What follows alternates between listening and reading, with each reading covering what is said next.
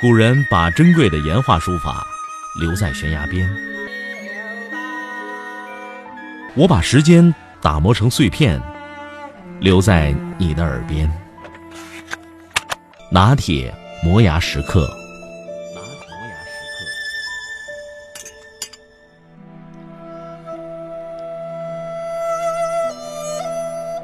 自然界的有些现象是很值得品味的，就像藤。一生都是在攀附中度过。作为一种植物，藤一生的理想就是站起来，但自身不具备站起来的本领，因此只能借助外界的某种力量。于是，寻找一棵大树并攀附上去，就成了藤一辈子的追求。否则，只能成为一堆烂泥。当然，在攀附之前，他首要的却是先趴在地上，一。是为了像草一样的苟且活着，二是为了观察一下哪棵树能让自己爬上去。通常情况下，所有要攀住的那棵树一定是其视线内最高最大的。一旦有所选择，就顺着路径爬过去，并缠绕在上面，与树成为一体。问题是，这种东西永远都没有满足的时候。一旦到了顶峰，不能再往上爬的时候，他就会选择另一棵更高、更为粗壮的大树，以便使自己的地位更加突出和牢固。在大自然中，这是植物生存的一种本能，而人却是秉性使然，都是往上爬。根本的区别在于，一种是无意的，一种却是有心的。历史上像藤一样活着的人可以说是不胜枚举，比比皆是，历朝历代都没有消失过。在《水浒传》中，高俅无疑是这样一个攀爬的顶级高手。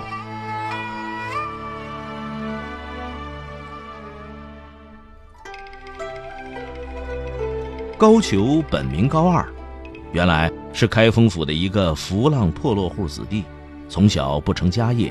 只好为人帮闲，时间一长，自然就养成了一副泼皮无赖的乖张性格。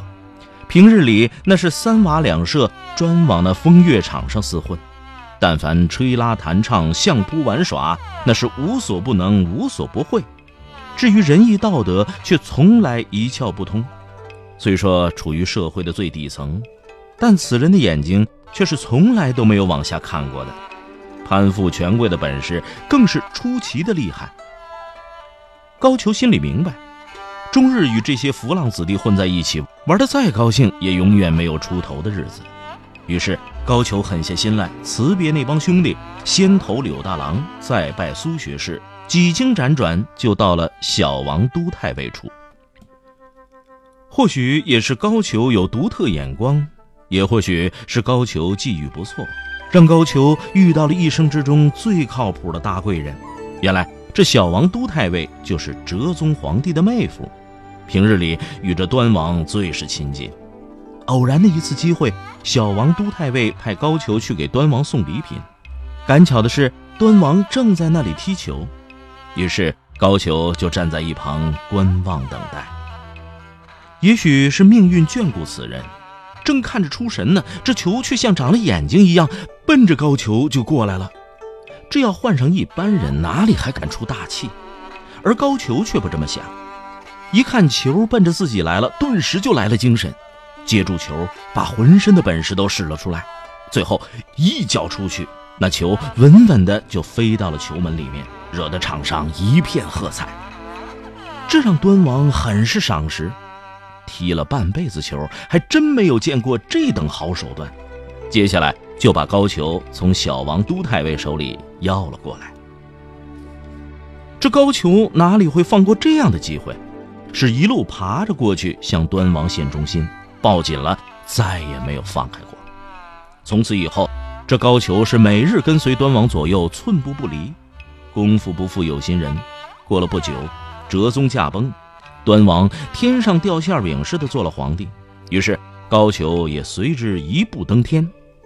有了天子的提携，高俅很快就到了殿帅府太尉的位置上。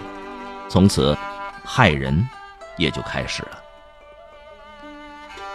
本来按说新官上任一般都是以收买人心为主，但这个高俅的经历决定了他一路走来委曲求全，心里就会变得有些扭曲，甚至有些变态。对上奉迎惯了，对下自然是极端苛刻。第一天上任，仅仅就因为王进王教头有病在家，没能及时前来参拜，就让高俅顿时觉得失了面子。本来就想烧上三把火，震慑一下手下那些武将，这一来，自然就拿着王进做起了文章。接下来对王进那是一个百般刁难，大耍威风，最后逼得王进实在没办法，干脆辞官不做，逃往延安府去了。与其说高俅对王进只是为了体现自己的官威，而接下来对待林冲林教头却是无端的陷害了。理由很简单，就因为自己那个干儿子高衙内看中了林冲的漂亮老婆，就变态的想占为己有。按说这样一件摆不上台面、见不得阳光的事情，一般人总是有所顾忌的。但心里极度扭曲的高俅却不这么认为。既然儿子相中的东西，无论如何也要取来。接下来就是变着法子要置林冲于死地，最终把林冲逼上了梁山。这种行为，君子肯定是不屑一做的。但人家抱住的是一棵大树，虽然自己只是个弯弯绕，想弯腰也不行了。你不仰望，就只有受气的份儿了。像王进、林冲那样的英雄豪杰，都被整得家破人亡、妻离子散，更何况普通百姓？很多人正是瞅准了这一点，纷纷效仿，才使得攀附之风愈演愈烈。因此，直立的人也就很少了。在这种大环境下，英雄被扼杀了血性，沦为盗匪；而小人则是欺下瞒上，骄横的不可一世。遇到外来的欺辱，不做鸟兽散，几乎是不可能的。可见，有的时候道义对有些人是不起作用的。自古英雄多磨难，问题是为什么历史总是要赋予英雄那么多无奈与尴尬？我想，除了来自社会风气的日益低下之外，与他们的直立人生也是有着必然的联系吧。攀附，就如一股暗流，虽然从未浮出水面，却在无形之中一次又一次的改变着历史的轨迹与命运。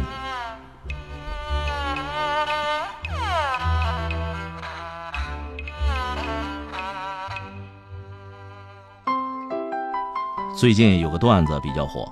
说罗纳尔多退役了，巴西足球八年没缓过来；齐达内退役了，法国足球十二年没缓过来；巴乔退役了，意大利足球十六年没缓过来；克鲁伊夫退役了，荷兰足球二十多年没缓过来；普斯卡什退役了，匈牙利足球三十多年没缓过来；高俅退役了，中国足球呃一千多年都没缓过来。说到这儿，有人会很不屑啊呸！高俅那个球样，他就是一个投机分子、暴发户。呃，我们还是尽量的客观点。